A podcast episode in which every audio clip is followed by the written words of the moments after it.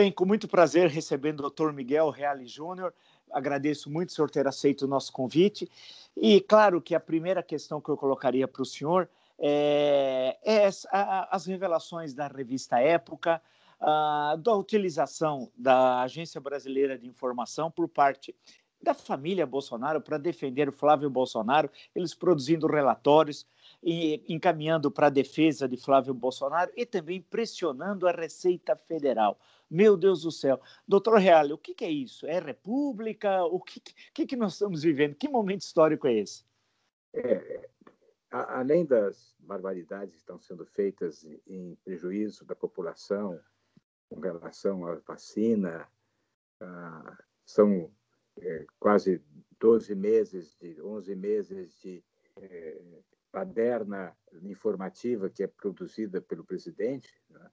é, há também esse uso indevido do Estado. É, é, você vê que, Vila, há, é, há uma certa coerência. Né? Quem faz o que faz com a saúde da, da população do país que ele governa e demonstra absoluta falta de critério ético, que lhe permite também se valer do Serviço Nacional de Informações para coleta de elementos, de provas e, ao mesmo tempo, para é, beneficiar o seu filho que está sendo objeto de uma investigação, de uma persecução penal. Ou seja, há claramente uma, um crime de uma, uma infração de improbidade administrativa porque há um desvio de finalidade, o órgão de informações é desviado das suas finalidades de servir o presidente da República e a República Brasileira com informações de relevo né, com relação a, a, questões de Estado e vai é, se debruçar sobre a análise de uma questão particular de alguém que está sendo perseguido penalmente é, de forma correta, devido ao processo legal. Então, vai interferir, vai, o que é pior, vai sugerir ao, ao presidente que interfira e venha, a, inclusive, a demitir funcionários da Receita Federal que estão cumprindo o seu dever. Eles não estão fazendo nada mais, nada menos do que cumprindo o seu dever. Ou seja, é a, a, a provocação da prevaricação. Querem que os funcionários da Receita Federal deixem de, de cumprir o seu, seu dever por interesse pessoal, por, por temor ou por subserviência ah, para servir ao poderoso do instante, ao rei Bolsonaro, que está lá e quer que o Estado seja ele, se confunda com ele. É? Então, há, sem dúvida nenhuma, uma infração é, administrativa grave, que é a improbidade administrativa, da qual é coautor o beneficiário dessa infração, que é o senador é, o senador Bolsonaro, né? e, ao mesmo tempo, saber o presidente. Há um dado aqui curioso que eu quero lembrar. Lembre, recorde-se a fatídica reunião de 22 de abril, em que o presidente declarou à viva voz que ele tinha um serviço de informações particular. E esse é o serviço de informações particular, que é, é está lá o ramagem que ele queria colocar na Polícia Federal, à frente da ABIN, fazendo investigações, investigações particulares em benefício do filho do presidente, que curiosamente é um senador. Ou seja, é, há realmente que se comprova, se constata que o presidente não mentiu. Quando ele disse que tinha um serviço de informação particular, ele tinha um serviço de informação e ele falou particular. Quer dizer, é realmente ele está usando como privado, né, para interesse privado, um serviço público, né? um desvio de finalidade. Então, é, é, é, é algo gravíssimo, gravíssimo, que, e, e nos deixa é, numa situação de absoluta insegurança, porque é, cada um de nós que tem posição contrária ao, que, ao desmando que está ocorrendo é, pode ser objeto desse, desse, serviço secreto particular do presidente para perseguição, para vendita. Não é? é é realmente nós estamos num, muito piores do que se podia imaginar. Não é, não é só incapacidade, não é só ah, um processo de perversão, de perversão, porque quem se diverte com a morte, quem se diverte com a doença, quem faz piadinha homofóbica ou não homofóbica com com uma doença que tem é, levado pessoas so, muito sofridamente ao hospital e 180 mil que morrem, quem faz piadinha é perverso. Mas é mais do que perverso, porque está usando o Estado contra, contra a sua finalidade, em benefício de um parente, de um filho. Para o Bolsonaro não existe ninguém mais do que senão os seus filhos nesse país. É, é, doutor Reale, justamente, é, vamos pensar em termos de comparação histórica, o senhor foi participante ativo desses dois momentos, 1992 e 2016.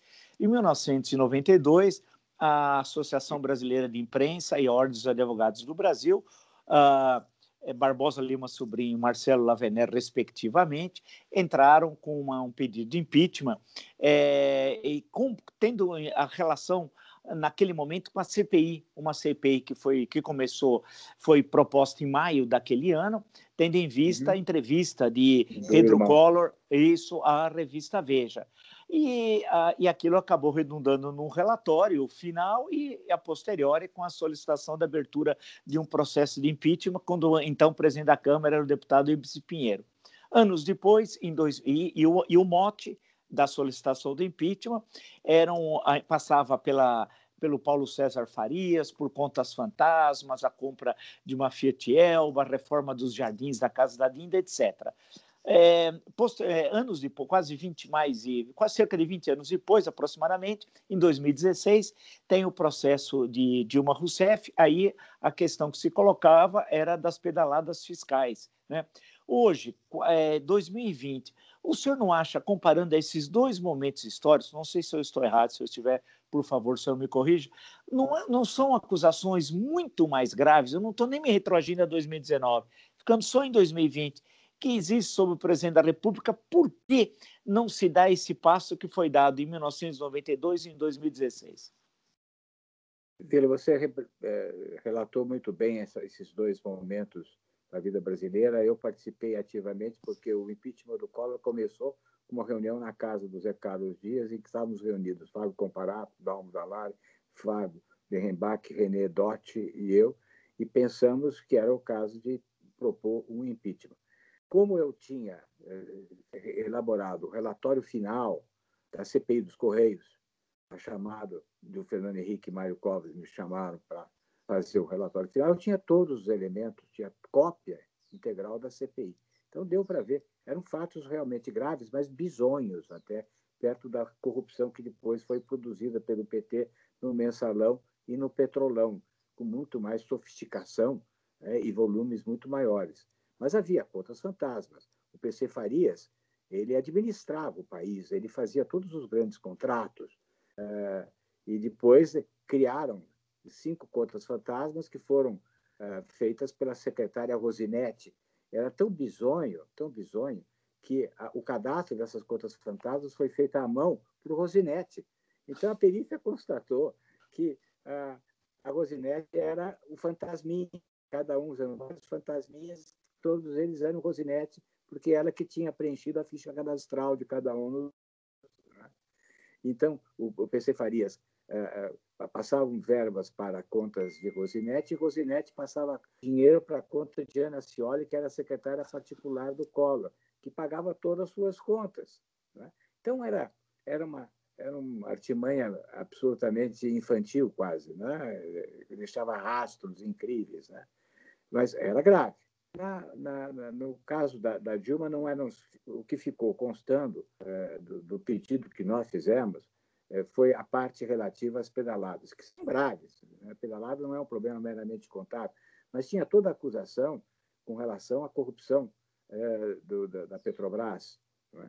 que o, o, Cunha não aceitou a denúncia nessa parte, porque como a, a denúncia de, de, relativa à corrupção na Petrobras pegava mandatos passados, ele não queria legitimar que mandatos passados pudessem ser objeto de processo de cassação ou de impeachment, porque ele tinha problemas em, em mandatos passados. Então, ficou constando só, só a, a, a, pedalada, as pedaladas que foram gravíssimas, porque levaram o país à recessão, à destruição da economia brasileira, à, à inflação e, e tudo, todas as demais consequências que a população mais pobre sofreu.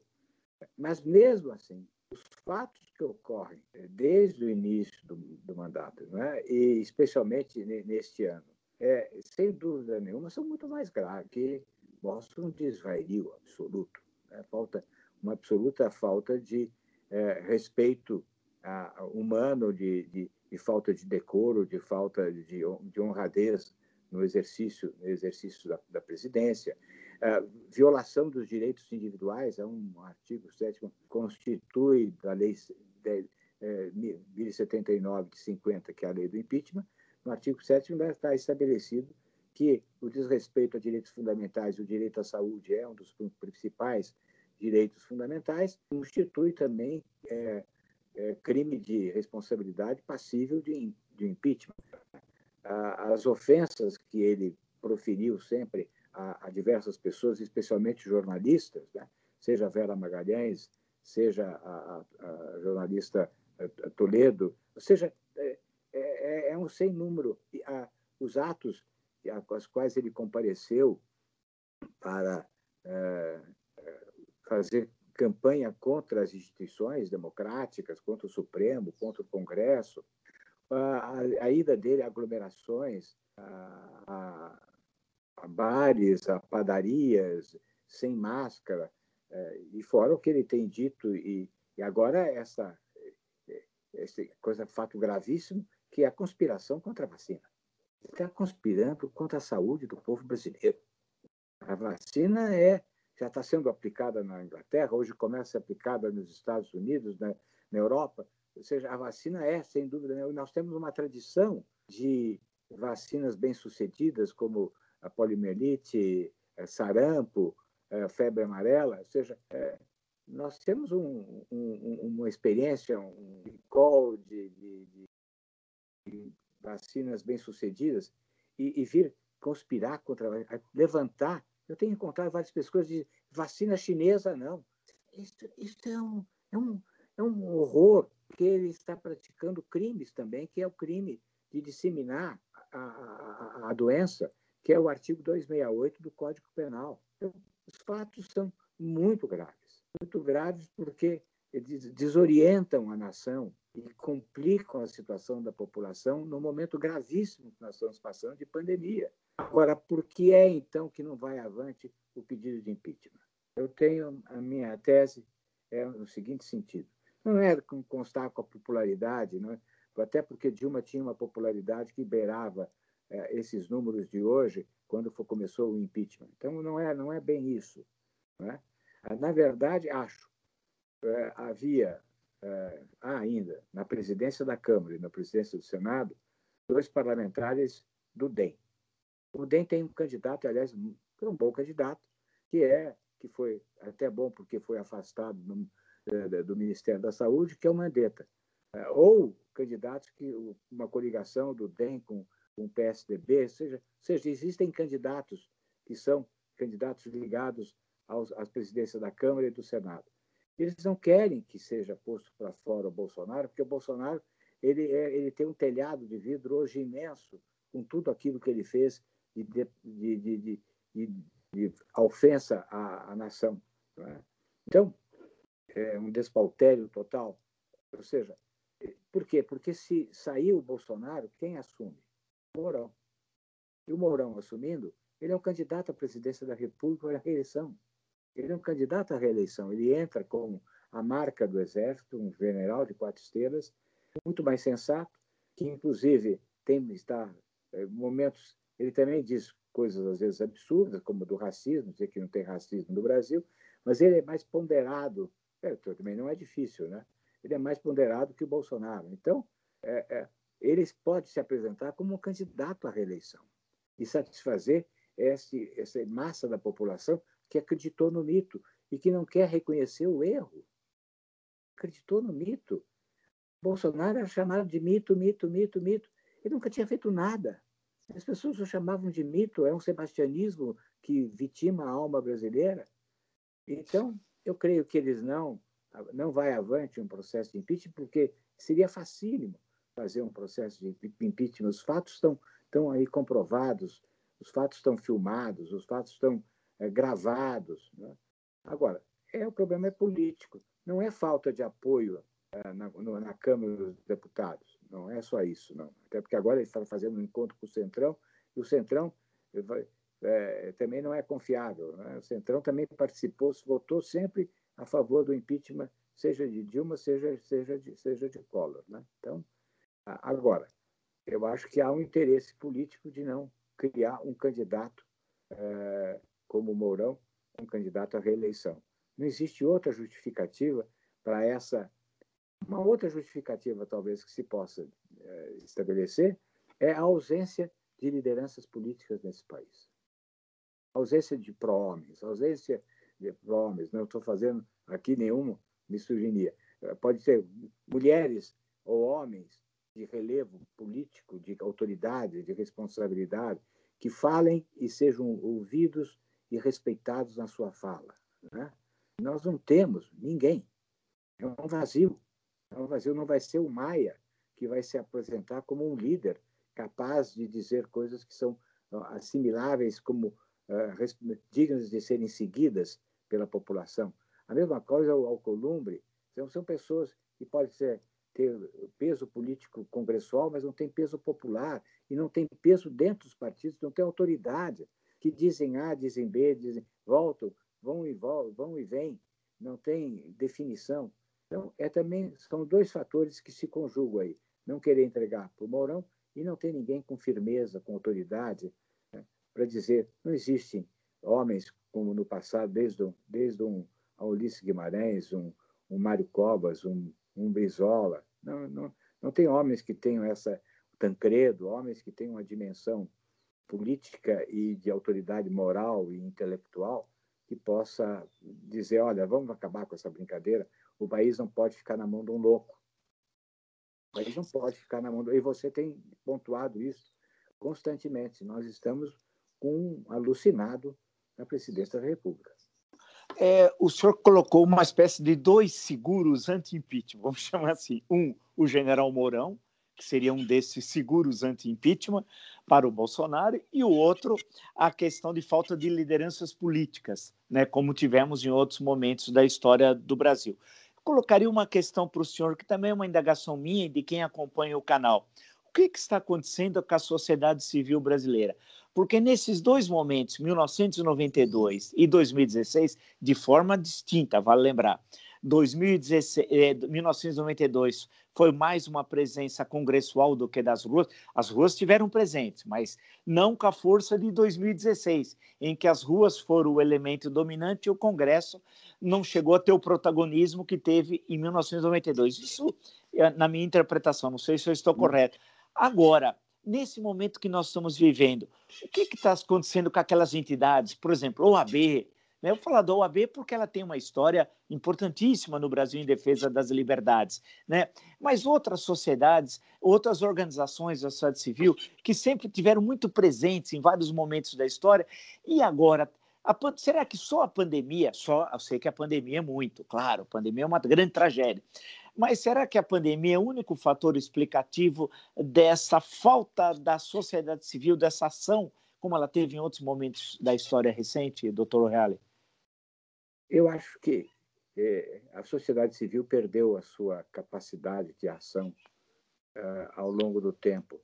Eu ainda, uh, à época do, do mensalão, pré-mensalão, eu fui coordenador do movimento chamado da indignação à ação que exigia que houvesse efetividade da apuração dos crimes praticados é, pelo PT e por outros partidos, que eram os beneficiários das entregas de envelopes no Blue Tree de Brasília para é, de votos no Congresso Nacional.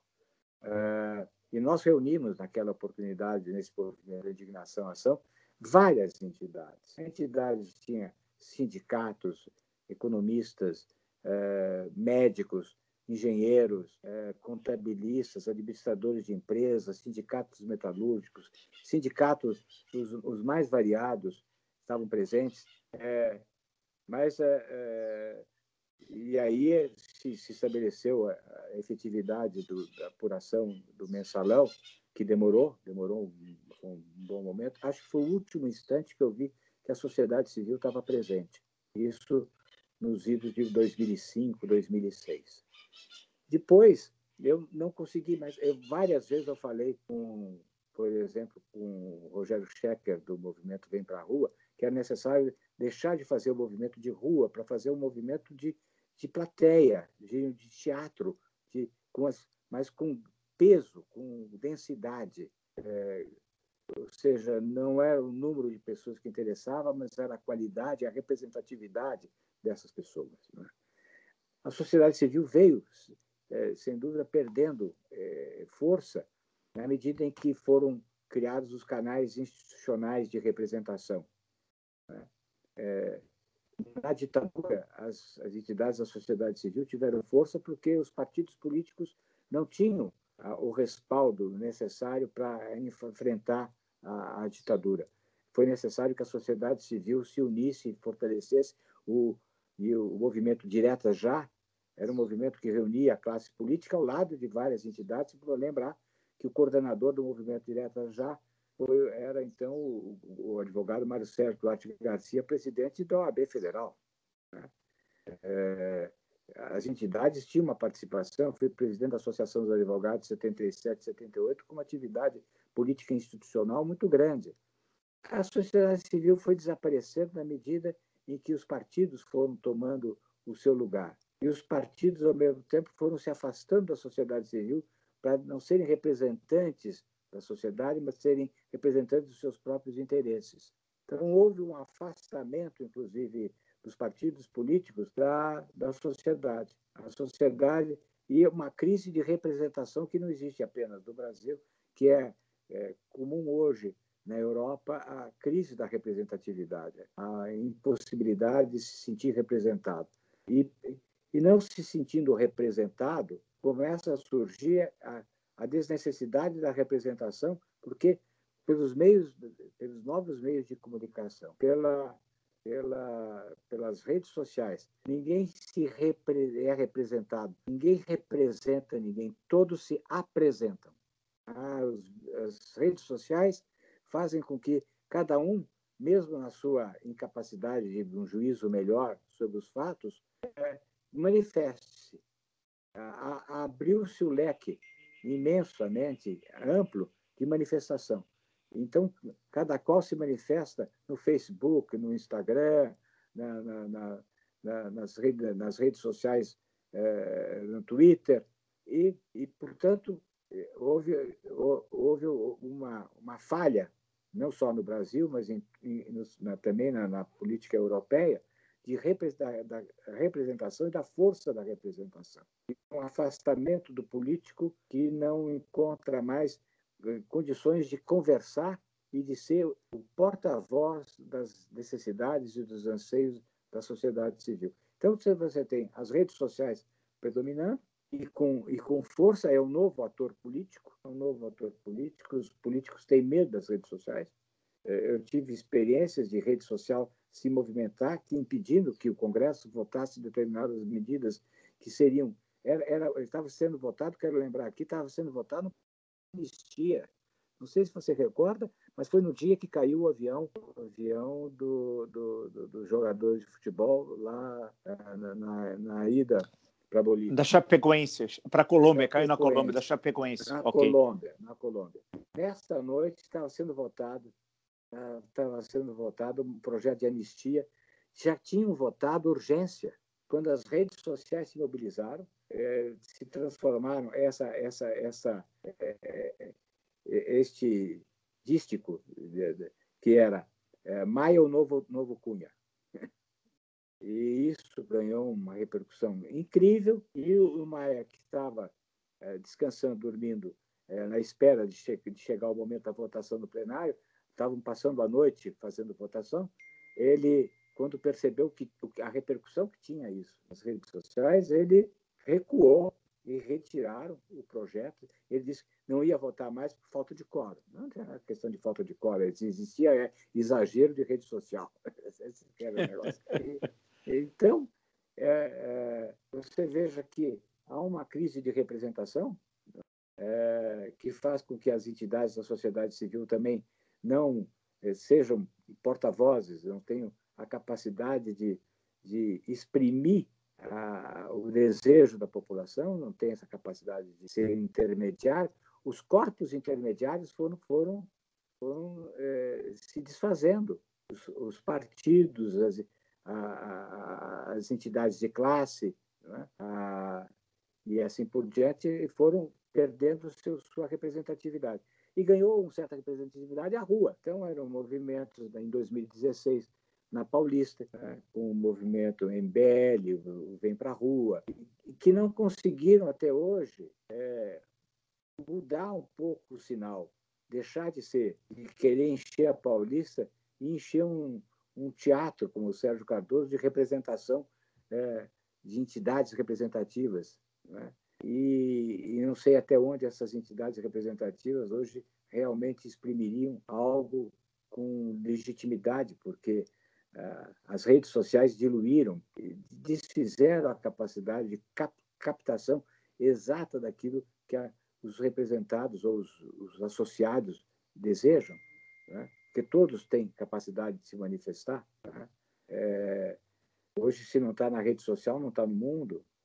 Então, é, é uma crise de representação muito grave que nós estamos vivendo, que atinge diretamente a democracia. Então, é, como é que nós vamos enfrentar isso? É, é necessário que existam pessoas, homens, mulheres de firmeza e de, e de presença que possam realmente assumir a responsabilidade de parar com a insanidade que está presidindo o país. Eu não vejo, não vejo outro caminho. E, lógico, tem que se tentar reunir as milhares de entidades. Veja o número de entidades médicas que existem hoje, que vieram à tona por causa da, da, da pandemia, da Covid, o número de entidades médicas que podem elas é, virem a, a, fazer uma manifestação conjunta com todas as entidades de diversos setores da sociedade né, contra a, a, insanidade que está aí. Agora, é, não é precisa alguém que seja o porta-voz, seja o catalisador. Sem um catalisador, sem alguém com autoridade que reúna estas entidades todas, que seja confiável, no sentido de vamos acabar com essa, com essa alucinada presidência da República, que está prejudicando, matando as pessoas, matando os brasileiros. Ou seja, sem isso, sem uma pessoa, eu, eu acredito, uma, duas, dez, dez pessoas, pessoas que tenham capacidade de representação, que tenham voz, que tenham autoridade. Nisso nós não temos. Então, enquanto isso, né, o presidente, nas suas alucinações, domina o palco, porque ele aparece, ele, ele, ele cria fatos absolutamente inusitados e desproporcionais para aparecer. Ele não tem vergonha de fazer as piores coisas para aparecer. Então, eu, eu, fico muito desanimado, muito, muito desanimado. A, a, a, popula, a, a, a aprovação que ele acaba de receber no Datafolha também tem que ser analisado com cuidado, porque é uma aprovação que ele recebe da classe menos favorecida, que a, a, acabou identificando o Bolsonaro com o auxílio emergencial, quando o auxílio emergencial não é do Bolsonaro, o auxílio emergencial foi da Câmara dos Deputados. O auxílio emergencial que o Bolsonaro queria dar era de 200 reais. A Câmara que aumentou para 600 e agora conseguiu é, impor 300 até o fim desse mês. Mas é mas é fruto, basta ver os índices que a Folha apresenta para ver que a população mais pobre, a população inclusive nordestina, que é, entende que o Bolsonaro é que é o, o, o, o grande doador desse benefício que o, salvou essas pessoas, sem dúvida nenhuma. Não foi, foi a Câmara. Mas quem é que teve coragem de dizer, que não é você, é a Câmara, deputado?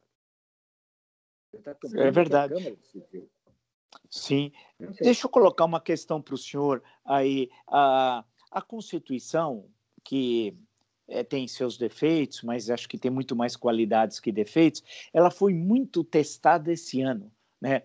especialmente o guardião da Constituição, que é o Supremo Tribunal Federal. É, Para fechar nessa nossa conversa de hoje, doutor Real, como é que o senhor avalia o papel é, do Supremo como guardião da Constituição num ano tão tenso como foi e está sendo, porque a gente, não, a gente é tão surpreendente esse 2020 que a gente não sabe o que vai ocorrer até o, o final desse mês. É, é outra questão, porque o Supremo também é, deixou de ser um órgão de respeitabilidade junto à população.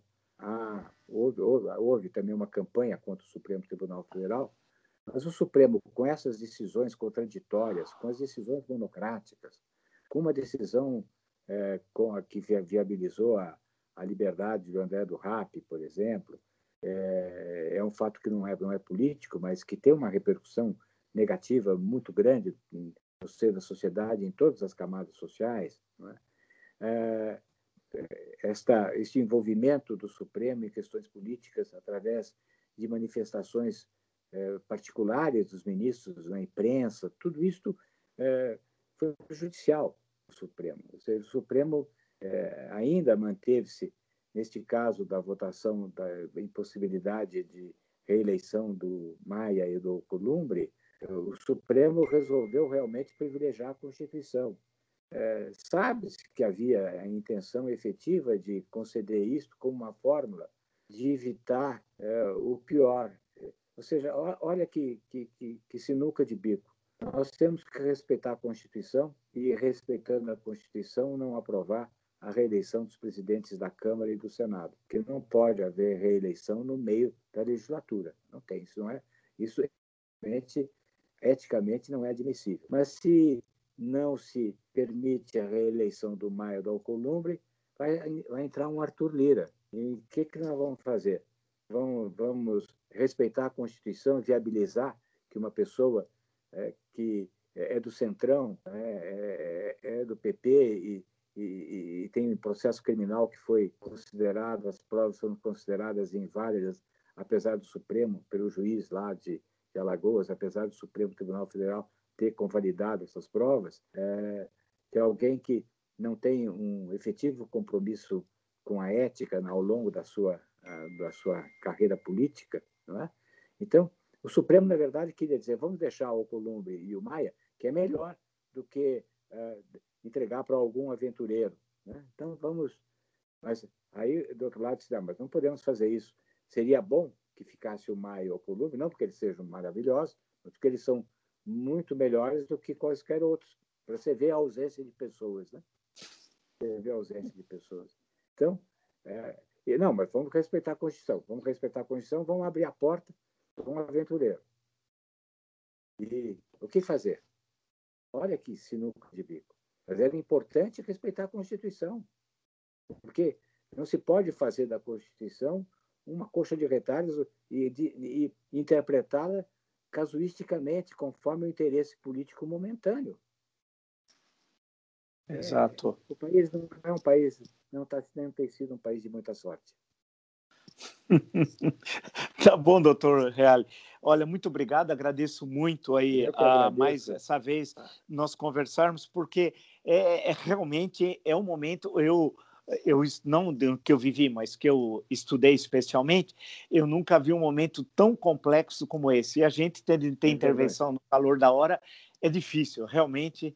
Mas a gente vai encontrar uma saída, né? Vamos encontrar uma saída no interior você da democracia. E o papel que você tem representado, alertando a população sobre a crise política e os caminhos possíveis, é muito importante. Parabéns muito pelo obrigado. trabalho que você realiza. Muito obrigado, doutor Real. E até um próximo encontro, então. Muito Grande obrigado, abraço para o senhor. Obrigado pelo, Até a próxima. Pelo convite.